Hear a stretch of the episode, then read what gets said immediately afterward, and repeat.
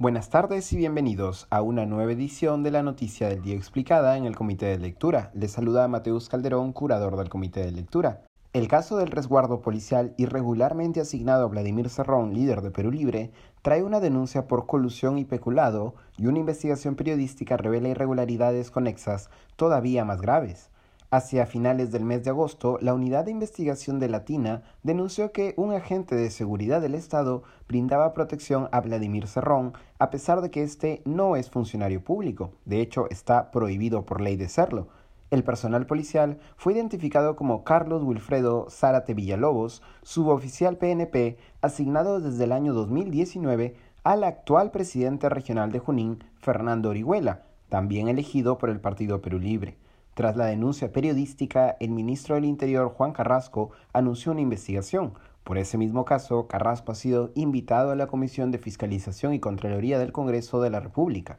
Investigaciones posteriores, no obstante, han revelado que la denuncia trae cola. La familia de Carlos Zárate Villalobos, quien es compañero de promoción de colegio de Vladimir Cerrón, ha ganado millones en contratos con el gobierno regional de Junín y otros municipios de Perú Libre, según ha revelado un informe del portal El Foco.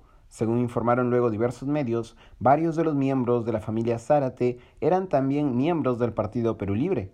Tras la difusión de estas revelaciones, la Procuraduría Anticorrupción de Junín denunció penalmente a Cerrón y a otros por peculado y colusión. En la denuncia por peculado, esta se refiere al irregular resguardo policial, por lo que el caso también alcanza al actual presidente regional Orihuela y al suboficial Carlos Zárate. En el caso de la denuncia por colusión, esta se refiere a los contratos suscritos por el gobierno regional de Junín y otras municipalidades de Perú Libre con los familiares del suboficial. De acuerdo con la denuncia, empresas vinculadas a los familiares de Zárate habrían llegado a ganar más de 25 millones en los últimos años en contratos con el Estado. Esa, no obstante, no es la única investigación contra Vladimir Cerrón, que hoy califica de persecución política y lawfare, uso de la justicia para atacar enemigos políticos, a las medidas del Poder Judicial. Al neurocirujano se le investiga también por los casos Los Dinámicos del Centro, que involucra a otros miembros de Perú Libre, y Hospital El Carmen por presunta colusión con el consorcio del Carmen II en las obras de mejoramiento del Hospital del Carmen.